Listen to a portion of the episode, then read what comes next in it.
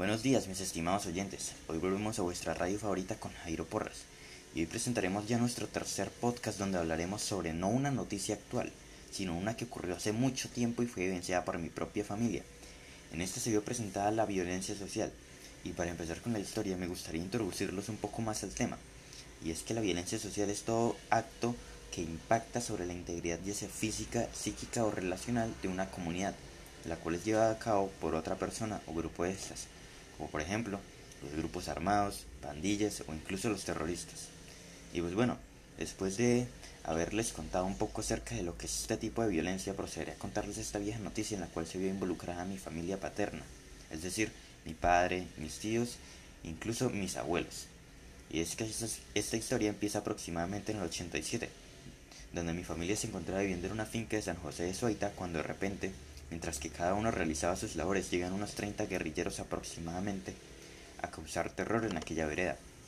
ya que lo primero que hicieron fue amenazar a todos con que si hacían algo que pusiese en riesgo la ubicación de ellos, empezarían a matar a uno por uno,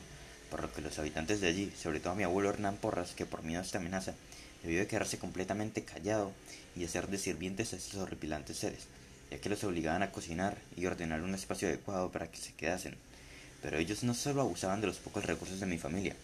ya que ellos siempre se llevaban las vacas, cerdos, peces o cultivos para poder alimentarse, sino que también intentaban convencer a los hijos hombres, es decir, a mis tíos y a los hombres de las otras familias pobres, para que se uniesen a aquel grupo armado. Pero claramente ninguno quiso, ya que ellos tenían sus principios morales y no querían pertenecer a un grupo tan sádico.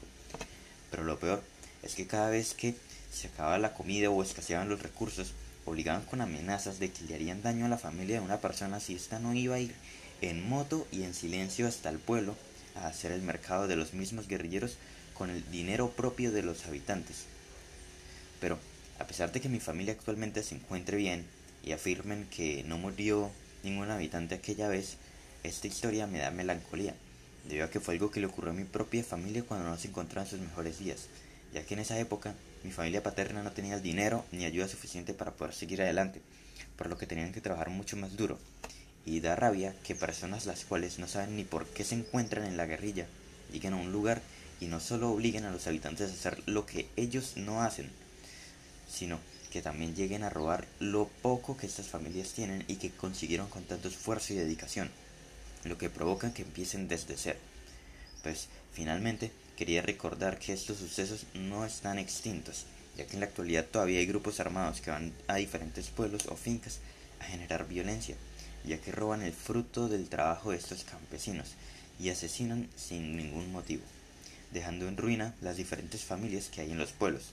por lo que a mí me gustaría personalmente invitar a cada uno de ustedes a que superen el miedo a hablar, ya que muchas personas las cuales se encuentran viviendo en estos conflictos se mantienen callados, cosa que está mal, ya que si no hablan acerca de lo que les ocurre podría irles peor,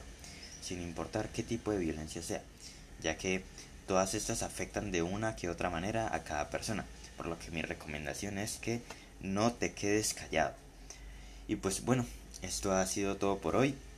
Espero les haya gustado este podcast sobre la violencia social que vivió mi familia hace mucho pero mucho tiempo y nos vemos en la próxima. Hasta luego.